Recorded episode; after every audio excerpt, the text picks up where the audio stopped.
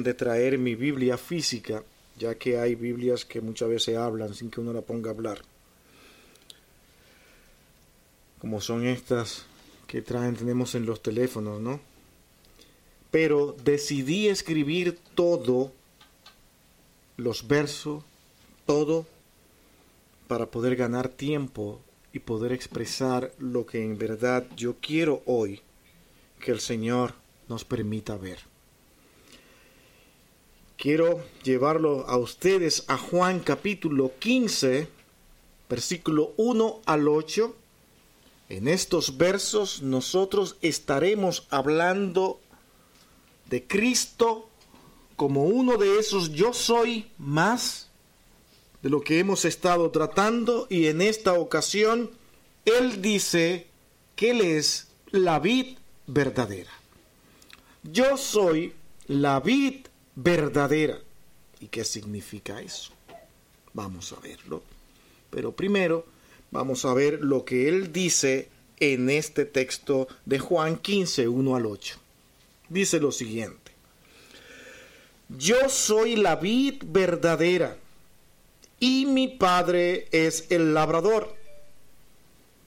Todo pámpano que en mí no lleva fruto, lo quitará, y todo aquel que lleva fruto, lo limpiará, para que lleve más fruto. Ya vosotros estáis limpios por la palabra que os he hablado. Permaneced en mí y yo en vosotros como el pámpano no puede llevar fruto por sí mismo, si no permanece en la vid, así tampoco vosotros, si no permanecéis en mí. Yo soy la vid, vosotros los pámpanos. El que permanece en mí y yo en él, éste lleva mucho fruto. Porque separados de mí nada podéis hacer el que en mí no permanece, será echado fuera como pámpano y se secará. Y los recogen y los echan en el fuego y arden. Si permanecéis en mí y mis palabras permanecen en vosotros, pedid todo lo que queréis y os será hecho. En esto es glorificado mi Padre en que llevéis mucho fruto y seáis así mis discípulos. Es un texto que podríamos nosotros así rápidamente decir, ya lo entendí. Es fácil de entender. ¿Será cierto? De este texto han salido muchas falsas enseñanzas porque no son combinadas con el resto de toda la escritura. Y eso lo estamos diciendo rápidamente sin que nos tengamos que envolver en esta ocasión en eso, pero es una tarea para ustedes. Y hoy nosotros vamos a ver qué es exactamente lo que Cristo ha dicho cuando Él dice yo soy la vid. Pero no podemos nosotros iniciar a hablar de este texto sin nuevamente hacernos la pregunta, ¿quién es Jesús? ¿Se acuerdan que este es el propósito principal por el cual nosotros hemos comenzado a hablar de los yo soy? ¿Quién es Jesús? Yo no puedo fabricarme a un Cristo que no existe, sino al Cristo que en verdad existe y proclamarlo como tal Él quiere que usted y yo lo proclamemos. Y Él quiso asegurarse de que usted entendiera quién es Él. Si vamos a adorar y servir a Cristo, tenemos que entender quién es Él, su pureza, su integridad, su acercamiento a toda la santidad que en Él existe y nosotros quiénes somos frente a ese Cristo que lo es todo. Porque Él es todo.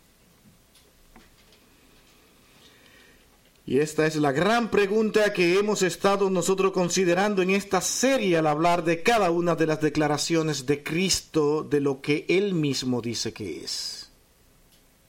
Más nadie, Él solo lo dice. Ha sido el mismo Cristo quien declara en cada expresión de los yo soy lo que en verdad compone todo el Evangelio desde Génesis hasta el final que es el Apocalipsis de las escrituras que tenemos ahora. Ese es Cristo. Cristo es todo en todo y por eso Él es ese mismo yo soy del cual hoy nosotros entendemos que fue dicho cuando los hombres querían saber cuál era el nombre de Dios. Dile que yo soy el que soy. Y Cristo dice, aquí está lo que yo soy. Y eso solamente podía ser dicho por Dios. Las palabras de Cristo no podían ser ajustadas a ningún hombre en pecado a ningún hombre con mancha de pecado. Tenía que ser a un ser que no conoce el pecado, que no ha faltado frente al Padre, porque es perfecto en todos sus caminos, porque es bienaventurado en todo lo que hace y no hay maldad en él, como expresa el Salmo número uno. Nosotros, mis hermanos, tenemos que tener en claro todo lo que es la palabra de Dios declarando a Cristo.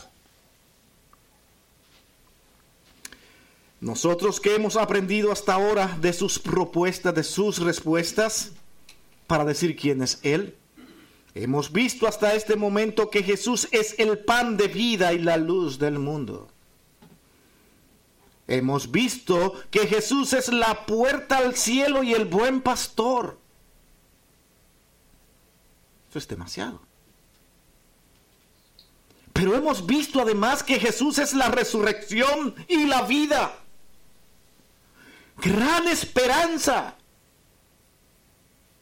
Es tan grande esto que los hombres le es difícil entender que un día resucitaremos y que hay una vida aparte de esta que usted conoce, pero eterna. Que Jesús es el camino, la verdad y la vida. Sin Él no hay a dónde ir. Todos los caminos son equivocados. Ahora nos toca a nosotros aprender sobre lo que es Jesús y la vid verdadera. La vid verdadera. Le voy a rogar, mis hermanos, al introducirnos en esto aquí vayamos con cuidado y pongamos atención. Yo quiero prácticamente hacerles sentir hoy de que estamos tocando terreno muy delicado y que tenemos que pisar con cuidado. Porque a veces vamos muy rápido y nos hundimos. Son tantos los errores que cometemos y caminamos tan a prisa porque no nos damos cuenta de que tenemos que entender que al Cristo que adoramos y servimos, Él es la fuente de nuestra existencia. Y al estar cerca de Él, aprendemos cómo caminar y cómo actuar. Todo mal actuar solamente me dice que estamos muy rápido y vamos tan rápido que nos alejamos de Dios tomamos otro camino. Dios nunca está deprisa. Siempre está trabajando con nosotros y lo hace en su paso. Y es ese paso el que usted y yo debemos de seguir para mantenernos cerca de esa vida.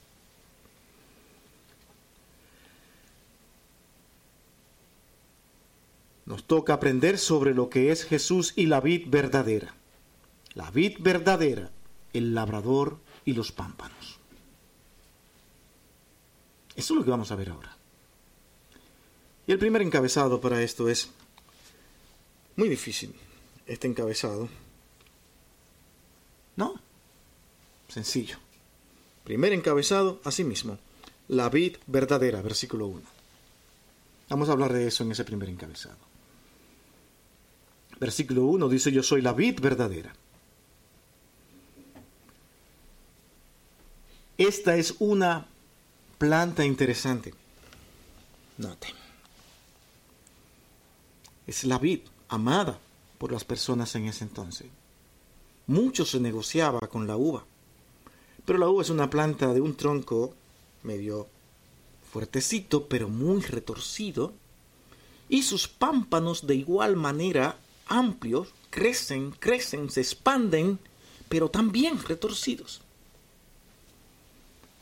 da la impresión de que no es un árbol muy bonito.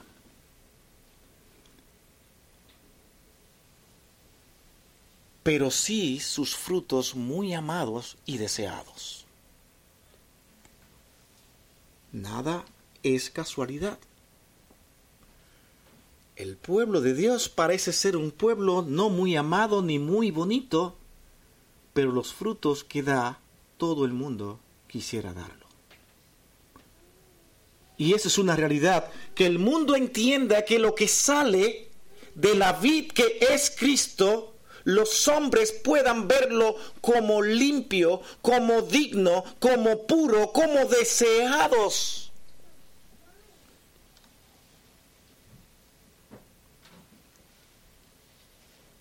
Tal vez usted diga, ya está colocando y diciendo más de lo que debe de decir. Mi hermano, nada aquí debe ser pasado por alto cuando es Dios quien toma como ejemplo la vid y la uva.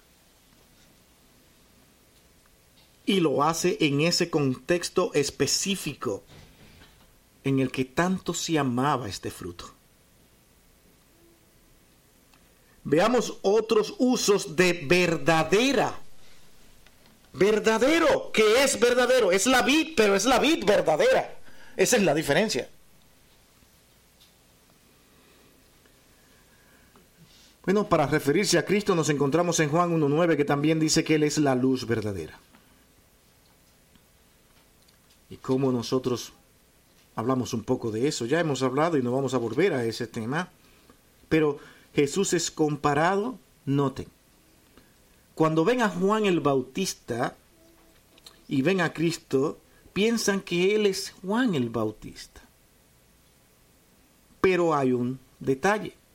Juan dio testimonio de Cristo, o sea que es Juan el que se parece a Juan, a, a Cristo. ¿Estamos? El asunto es al revés. Los profetas, todos, en el pasado, los predicadores y los creyentes en todo tiempo solo pueden hacer una cosa, reflejar la luz de Cristo por estar conectados a esa vid que es la verdadera.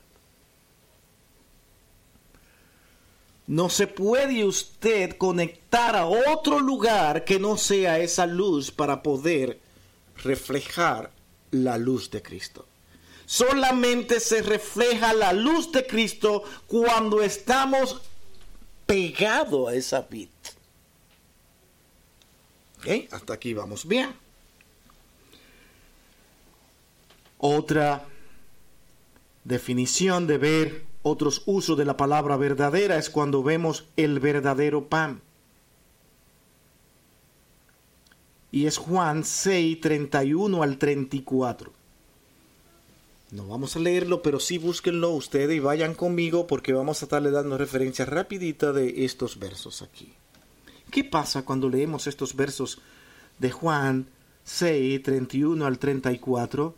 Usted podrá confirmarlo con su propia Biblia, yo no lo voy a leer, pero sí aquí en estos versos está hablando de que Jesús es comparado con el maná. Lo tienen su Biblia abierta, lo están mirando, ¿verdad? Está siendo comparado con el maná. El maná fue provisto para qué? Para dar vida. Pero la vida que ofrecía el maná era temporal. Y la vida que ofrece Cristo ahora es eterna. Porque es el pan verdadero.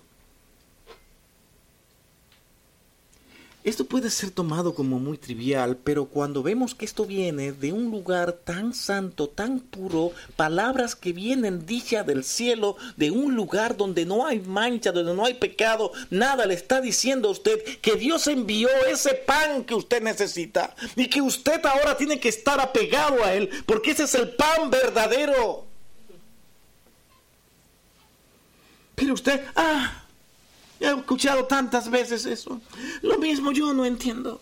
Mi hermano, está tocando terreno delicado.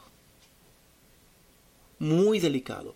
Con que usted posiblemente ni cuenta se dé, pero ha jugado muchas veces.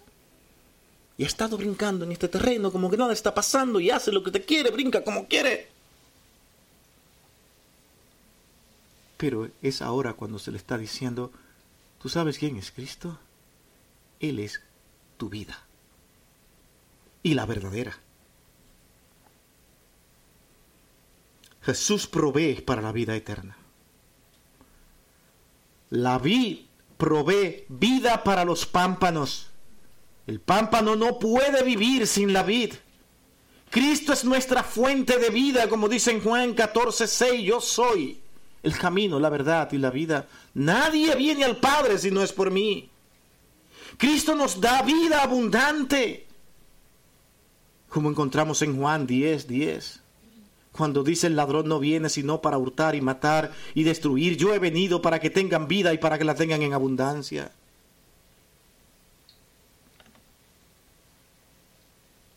Entonces, Cristo es la vid verdadera.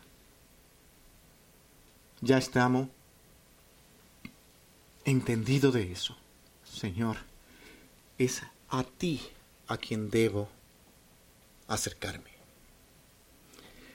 Debo cuidar mis pasos, vigilar mi caminar, ver cómo hablo, ver cómo me expreso, ver qué siente mi corazón, qué es lo que busco, qué es lo que yo realmente quiero, qué es lo que busca mi alma.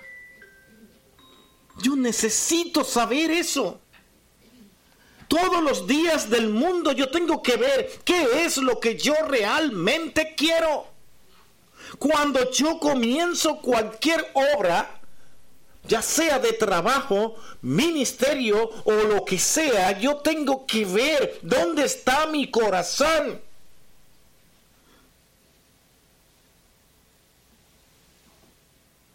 Si usted quiere tener un trabajo y es una persona emprendedor, ¿qué es lo que usted quiere? Tener mucho dinero para ser una persona importante. Tener muchos bienes de este mundo para que los hombres respeten. ¿Sabes qué? Inmediatamente usted está dejando a Cristo atrás y se está concentrando en usted mismo. Si también cuando comienza un ministerio y comienza a tener el mismo deseo, usted comenzó mal desde el inicio y está trabajando para usted, aún predique a Cristo porque Cristo es un pretexto. Él no es su vid para usted hacer lo que tiene que hacer. Cuando veo al pueblo de Dios que necesita, al pueblo de Dios en necesidad, tengo que ver a Pablo y decir, cuando tuvo aquel encuentro con Cristo y dijo, Señor, ¿qué tú quieres que yo haga? Eso es estar apegado a la vida. Esto no es un juego al que todos podemos jugar y luego esperanzado en que el Señor nos va a dar lo mejor. No se puede. Además, cuando hablamos de la vid tenemos que hablar de la vid verdadera con relación al Padre ahora. Noten ese versículo 3. Ya vosotros estáis limpios por la palabra que os he hablado.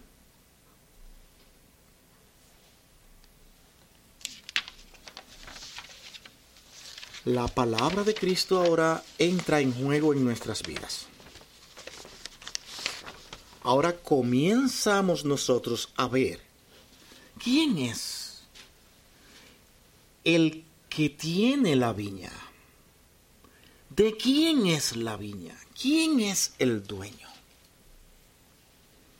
Cristo dice que mi Padre es el labrador. El Padre es el viñador, el dueño, el que cuida y es el mismo que espera fruto cuando lo haces. Él hace todo. Nosotros somos aquellos que somos considerados pámpanos porque venimos de Él.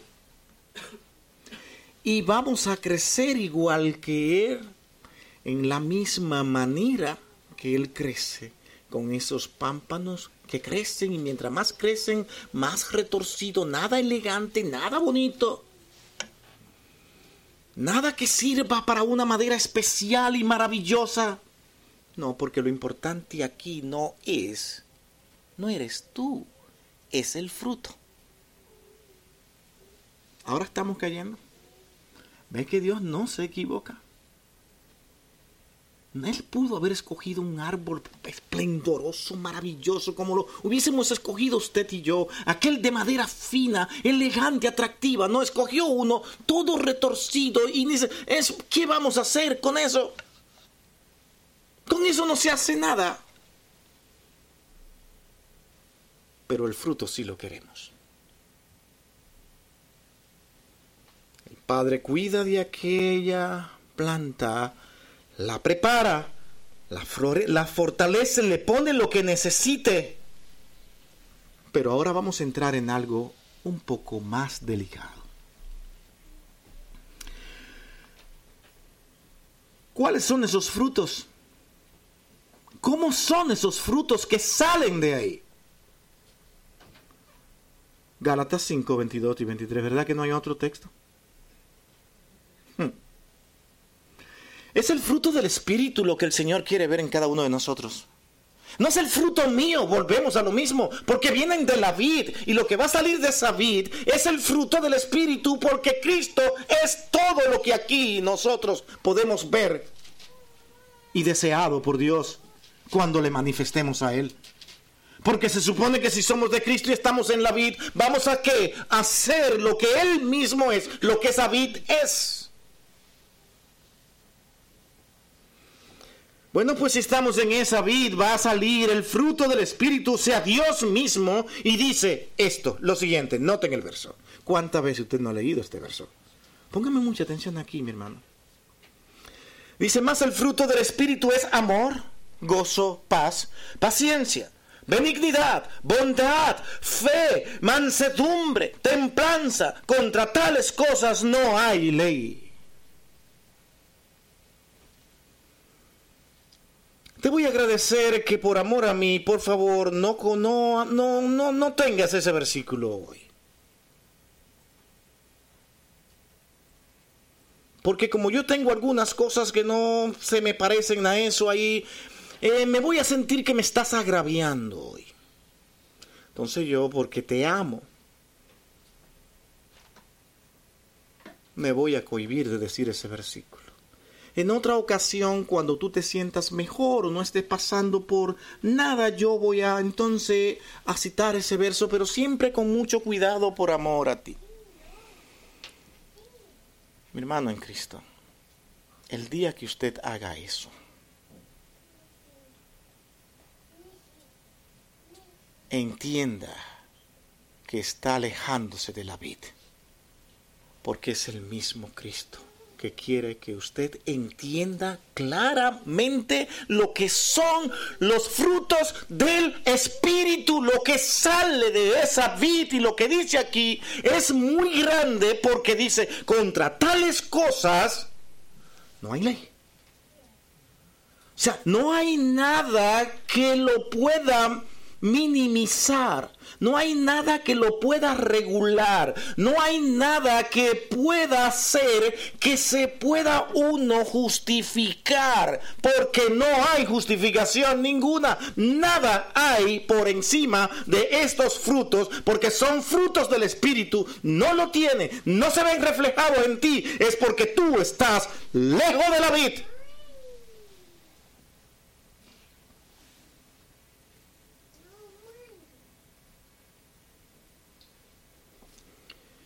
Es posible que un buen creyente en un momento dado flaquee y se despegue de la vida. Pero ese creyente nos vamos a gozar cuando veamos que Él está triste, está angustiado, no se siente bien por faltarle al Señor. ¿Por qué? Porque algún bicho raro lo mareó, en la vid quedó debilitada y está decaída y necesita ser fortalecida. Y viene entonces ahora lo que dijimos hace un momento, a fortalecerse por lo que es la dirección de Dios a seguir, que es su palabra. Pero antes de traer lo que es el efecto de la palabra de Dios en el creyente que está buscando fortalecerse en él y en momentos de decaimiento, la mira, la lee, vuelve a ella para fortalecerse. Veamos un poco más de cómo es que el Señor aquí, a través de Pablo, muestra estos frutos del Espíritu. Habla primeramente, si ustedes lo pueden notar, de frutos que solamente ocurren en tu interior. El resto es exterior. ¿Cuáles son esos frutos interiores? Que solamente terminará conociéndolo usted y Dios. Y muchas veces ni usted mismo lo conocerá, pero ocurren internamente. ¿Cuáles? Más el fruto del Espíritu es que amor, gozo y paz. Esos tres primeros son internos. Usted me dirá, pero ¿cómo va a ser? Deberían ser externos. Hermano, cuando usted muestra amor, lo que usted quiere ver del amor que le muestran a usted es algo que le agrade, algo que usted le haga sentir bien. Pero sucede algo muy extraño, es que muchas veces el profundo amor que usted le tenga a alguien a veces puede parecer como si en verdad no lo quisieran. Pero muchas veces el amor hiere. El amor trae dolor, porque el amor lo está sintiendo esa persona internamente, no sale, se siente dentro. No es fácil expresar cuando tú en verdad amas. El Señor te puede permitir que cuando alguien dice te ama, tú sentirlo por misericordia. Porque así es Dios. Pero en verdad, el responsable de ese amor que profesamos somos nosotros mismos. Que no sea simplemente para ganarme a alguien. A usted puede gustarle una persona y entendemos que esa persona lo que quiere escuchar para estar con usted es que usted le diga que la ama. Bueno, pues te digo, te amo, pero sin embargo tú simplemente le gustas. Y eso no es amor. ¿Se entiende? Y así podríamos definir ese amor porque el amor es interno. Y el amor tiene algo muy particular. Y es que por ser tan interno, él no es jactancioso. Porque ¿de qué se va a jactar? Si Él no tiene nada que demostrar para Él sentir que Él tiene amor. Cuando es jactancioso es falso. Eso es lo que está diciendo Pablo en esa carta. No se jacta. Simplemente sabe que lo siente. El gozo. El gozo es algo que al tratar de darlo a conocer, también puede ser muy engañoso. Hay veces que nosotros estamos felices en algo que le suceda a alguien. Encantado, brincamos, hacemos todo para entender que estamos contigo en este momento tan especial. Sin embargo, tú puedes estar por dentro desbaratado porque realmente sientes envidia por lo que está sucediendo. Perdonen que hable de esta manera, pero esta es la realidad que vivimos constantemente. El gozo no es simplemente porque tú lo expreses fuera. A veces podemos nosotros incluso estar gozoso y por fuera hasta llorar. Qué cosa tan extraña. Pero estamos felices. El gozo no es lo que me hace brincar y lo que me hace saltar. El gozo es algo que yo siento internamente y que Dios sabe que yo estoy feliz por lo que está sucediendo. Y porque tengo a Cristo. Mi hermano, cuando usted puede decir yo estoy gozoso porque tengo a Cristo. ¿Cómo usted puede mostrar eso? Dígamelo. Diciéndolo. ¿Saben qué te dicen los hermanos? Ay, qué bueno, hermano, qué bueno. Qué bueno, qué bendición que usted esté tan alegre. Porque tiene a Cristo. Pero finalmente, el que entiende la realidad de ese gozo es usted. No es más nadie. Y la paz por igual. La paz es engañosa. Un imperio como el romano, lleno de conflicto constantemente, sin embargo, decía que nosotros promovemos la paz romana. Estén tranquilos, pueblo. Sin embargo, todos los días tenía una guerra.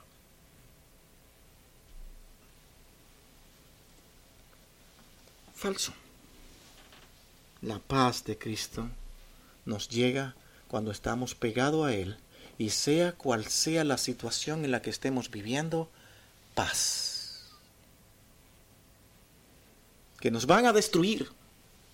hermano, tome un periódico de esos antiguos que ahora, ahora se puede hacer en el internet. Muchos periódicos de muchos años atrás. Y cuando usted comienza a leer, mi hermano, ¿sabe lo que usted va a ver? Exactamente las mismas quejas de hoy. Pero sin variarla.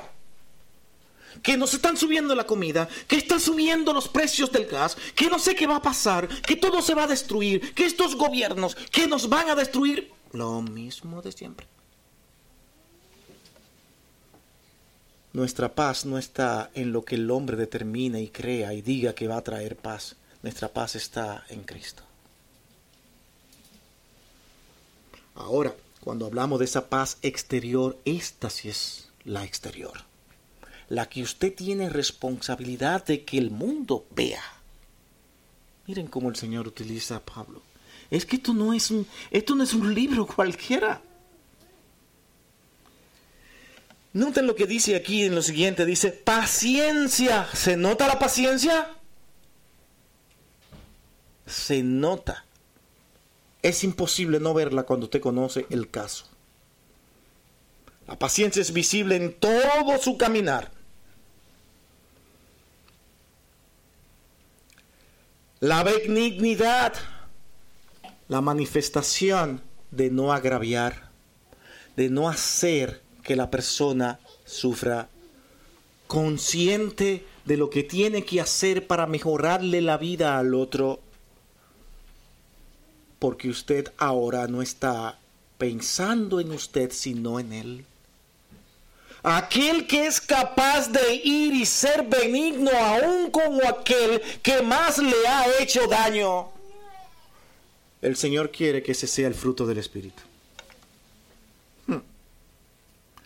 La bondad, que no hay que explicarla, la fe es algo visible, la mansedumbre es algo visible, el dominio propio también es algo visible en todo el caminar. Y Dios quiere que ese sea el fruto del Espíritu, porque usted está apegado a esa vida.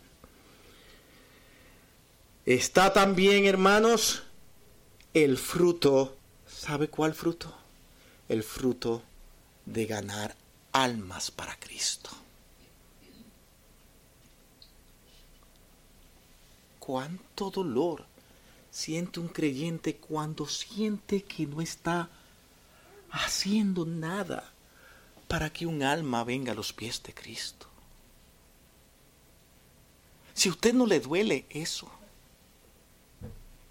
es porque usted no está pegado a la vid, porque Cristo desea eso todos los días y por eso murió. ¿Qué dice Proverbio 11:30? El fruto del justo es árbol de vida y el que gana almas es sabio.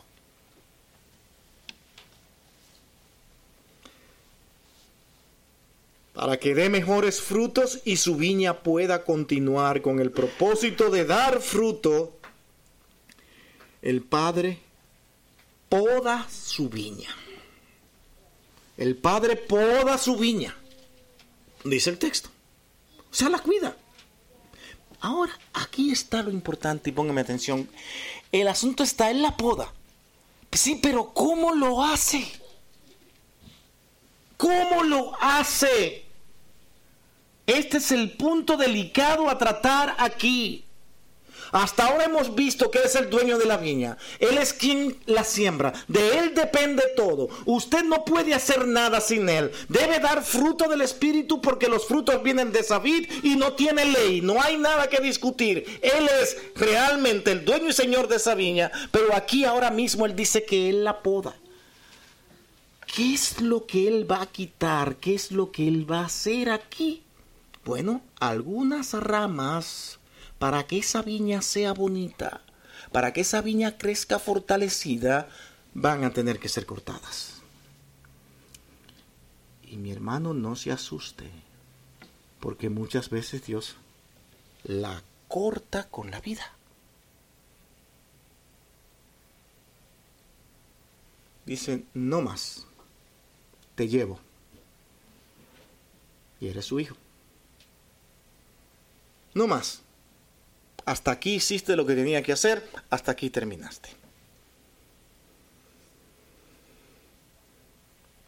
Y en otras, porque nunca pertenecieron a este árbol. ¿Cómo pasa eso? Pero están ahí. Acuérdese, es un árbol retorcido con ramas que se enreda. Nosotros tenemos en mi casa, para ponerle, y me llegó este ejemplo, y dije, wow, lo voy a traer tenemos una lucha con una, con una enredadera, por nosotros le llamamos así esa enredadera, que Valentina me hizo sembrar, porque tiene unas florecitas rojitas, que ya le gustan, pero junto con esa hay otra enredadera también, que es tan fuerte, porque las dos son violentas, la que sembramos nosotros y la otra, se enredan y se comen todo el espacio, ahora crecen entre ellas, todos los años, y las florecitas de Valentina tienen que salir encima de ellas. Y yo tengo que estar todo el tiempo jalándolas que no son, pero ¿cuáles son? Bueno, no se lo dije, el año pasado arranqué mucho de las de ella pensando que eran esas. Y dice, wow, estas no eran, estas eran las buenas. Pero las arranqué. Y dice, wow, ahora tengo más presente para este año ver cuáles son las que, no, las, que tengo que arrancar. Eso pasa. ¿Cuánto lo que conocen, por ejemplo, de lo de, agricultura, el bosque o lo que sea. Mi hermano, en el bosque hace brisa. Y a ustedes le ha tocado ver que hay un árbol y usted ve gramas en los, en los árboles. Dice, pero ese árbol no da grama. O otras flores sin que sea injerto, sin que usted lo haya injertado. Aparece otro tipo de árbol creciendo en ese. No sé cómo creció ahí y nacen diferente. Bueno, pues eso es lo que el Señor hace. Dice, esta rama, este arbolito que está creciendo aquí no es de aquí. Y lo corta. Porque nunca perteneció. Pero parecía. Parecía que pertenecía. Así en el pueblo de Dios parecen que, que sí son. Y van juntos. Pero ¿sabe quién es que lo corta? Es el Señor. No nosotros. Nosotros muchas veces ni siquiera quisiéramos que Dios nos quite ese árbol con el que nacimos, con el que tenemos tanto tiempo, con el que tanto hemos llegado a amar. Y el Señor dice, fuera, no va.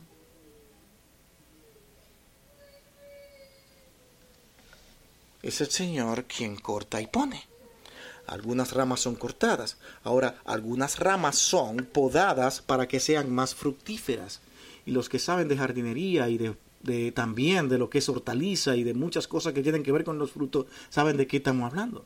Hay veces que al mismo árbol, para, para mejoría de él, hay que quitar algunas cositas para que crezca más fortalecida, quitar algunas partes que hay que saberla cortar. Ahora tenemos que ir al internet para saber cuáles porque nos dicen cómo hacerlo y tenemos el cuidado, pero hay que ser un experto muchas veces para saber cómo cortar y dónde cortar. Algunas que ya no hacen falta porque hicieron su función y ahora hay que limpiarla para que no se queden ahí y interrumpan el nuevo crecimiento de nuevos pámpanos que han de crecer. Hay que tienen que ser podados para que se vean más elegante, más bonito, más fructífera. Y el Señor hace eso todos los días con su pueblo. Todos los días, cuidando su pueblo. Y usted no se da cuenta. Cuando lo intentamos nosotros no podemos. Los pámpanos no sabemos cómo hacer eso. Tiene que ser el dueño de la viña, el señor de la viña, que lo haga. Son podadas porque no conviene. Se les poda cortando lo que es innecesario y se les poda aplicando las escrituras. Ese es el sentido espiritual. Aquí está estamos flaqueando, estamos dañándonos. Algo hay que hacer para que yo pueda crecer, para que yo pueda ser fortalecido.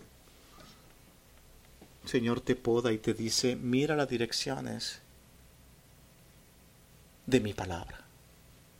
Obsérvala, síguela, hay que aplicarla. Muchas veces duele, porque muchas veces es cortante como espada de dos filos y es más fácil verla como un agravio a mi persona y poner al predicador como el causante de ese agravio y que lo está haciendo intencional y con propósitos. ¿Cómo puede un hombre de Dios pararse detrás de un púlpito a no cumplir con ese fruto de benignidad y decir, hoy voy a decir palabra que va a saber quién soy yo?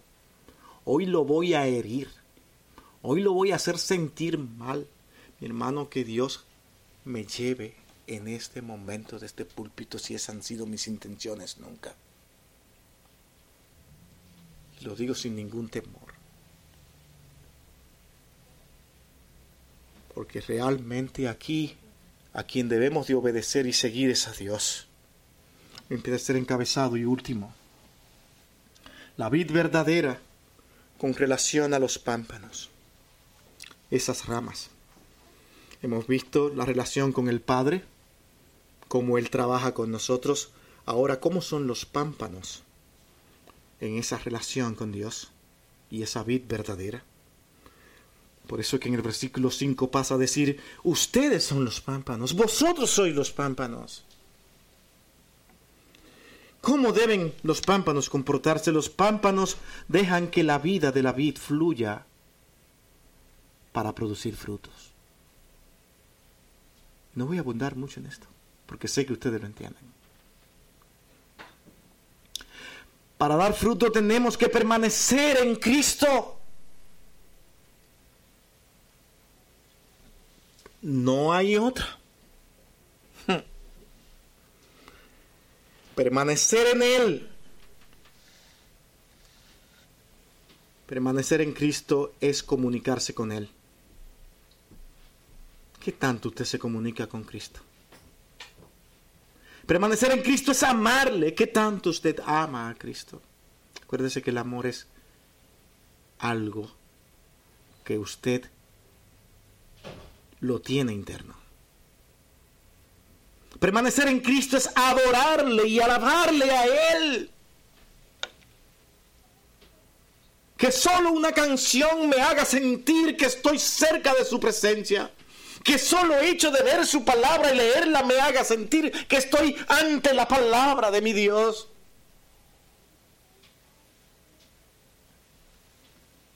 Que solo pensar en mis hermanos produzca en mí el deseo de ver sus vidas fortalecidas en Cristo.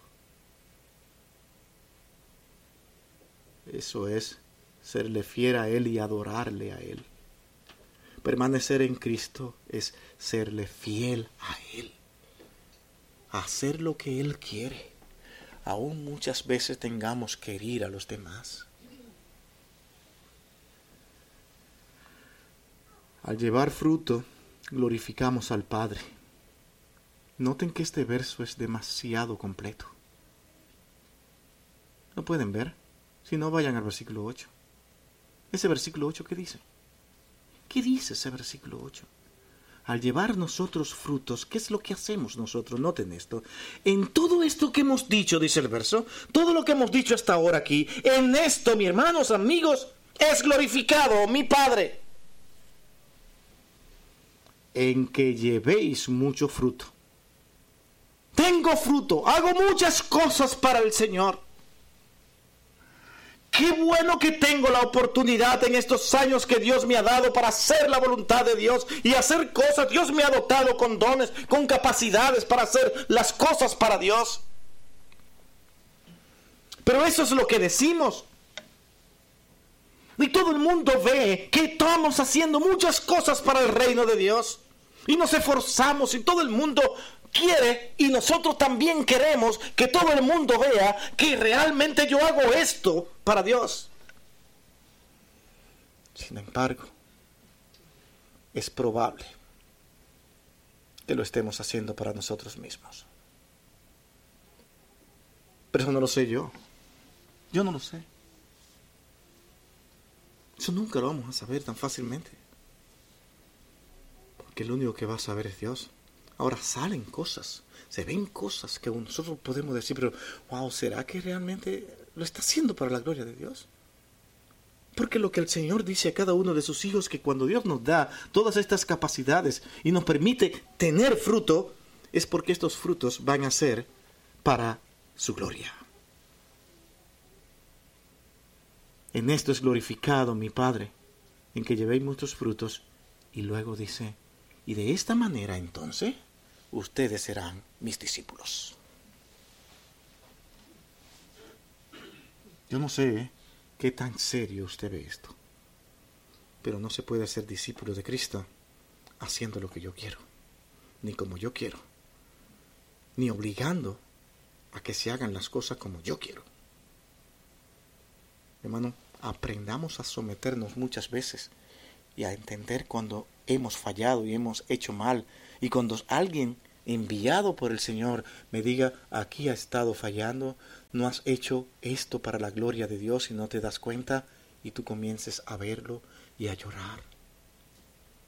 No te envalentones y digas, no, tú no me conoces, cuando tú sabes que no ha sido para la gloria de Dios. No juegues con Dios, nunca, porque puedes pelear con Dios, pero Dios seguirá trabajando contigo si eres uno de sus hijos. Él va a seguir trabajando contigo. Y el proceso puede que sea duro, pero un día tú tendrás que humillarte ante Él y decir, Señor, verdaderamente te he faltado. Ahora, un incrédulo, ¿qué hace? Se va. Desaparece. No hay problema. Si eso es lo que hay, pues se acabó. ¿Por qué? Porque los frutos del Espíritu no estaban controlando su existencia. Trabajar para sí mismo es uno de los mayores pecados que pueda tener un hijo de Dios. Si es que en última instancia podamos llamarle hijo de Dios. Hermanos, concluyo de esta manera con dos aplicaciones y muy rápidas. Versículo 5. Ese versículo 5 nos hace saber que sin Cristo nada podemos hacer. Esa es mi aplicación. Nada podemos hacer. Segunda aplicación.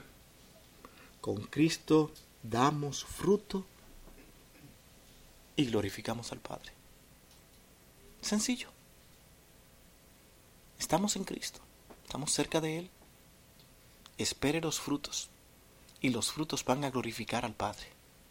Cuando mis frutos están centrados en mí, todo lo maravilloso que hay, todas las cosas grandes e inmensas. Mi hermano, hay muchos hombres diciendo en el nombre de Cristo que han logrado muchísimas cosas visibles. Que en esta iglesia posiblemente nos hayamos pasado años tratando de alcanzarla y nunca la alcanzamos.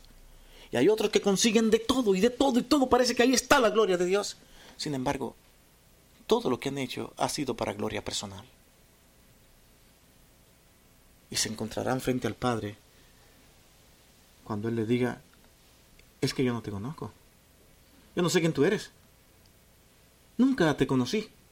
¿qué haces aquí?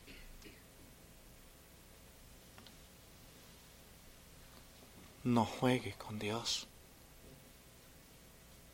Si hay algo serio, son los minutos, los segundos y las horas que usted tiene para hacer lo que Dios quiere. Usted no vino aquí a que le entretengamos, a que le hagamos sentir bien, a que le brindemos una orquesta aquí de entretenimiento y hagamos dramas y hagamos cosas bonitas y cantemos las canciones que a usted le gustan. Nosotros vinimos aquí a glorificar a Dios. Y eso es duro muchas veces. Muchas veces nos cuesta. Nos cuesta sentarnos ahí, a veces aún queriéndonos hasta ir porque estamos cansados. Nos cuesta sacrificio. Pero eso es lo que Dios desea. No le pongamos condiciones a Dios para hacer lo que Él quiere. Ni busquemos miles de cosas para justificar lo que hacemos. Simplemente, Señor, ¿qué tú quieres que yo haga? ¿Qué tú quieres? ¿Tú quieres saber? No te alejes de mí, porque no lo vas a ver. ¿Lo quieres saber? Acércate a mí y verás exactamente lo que yo quiero que tú hagas. Alguien decía en una ocasión, dice que el buen creyente mientras más se acerca a Dios no tiene lugar a confusión. Siempre está claro. Todo el espejismo y, y el borrar de su mente aparece cuando yo me alejo de Él porque Él está lejos y cada vez más y cada vez más. Pero Señor, yo te sirvo, aquí estoy, ya Él casi no me oye, tengo que vocear para que Él me oiga, tengo que hablar duro, porque ya estoy muy lejos. Ya no capto escuchar lo que Él me está diciendo. Solamente una manera de ilustrar lo que muchas veces no puede pasar. Hermano, acerquémonos a la vid que es Cristo. Él es la vid y nosotros nunca nos olvidemos de que nosotros no somos la vid, sino los pámpanos. ¿Cuántas veces no actuamos como si fuéramos la vid? Y pasa mucho en pastores. Mírenme a mí. Y tomamos el verso de Pablo, imítenme a mí, como yo imito a Cristo, se olvidan de esa parte. Vamos a orar, amados. Vamos a orar. Padre, Dios Santo y Todopoderoso.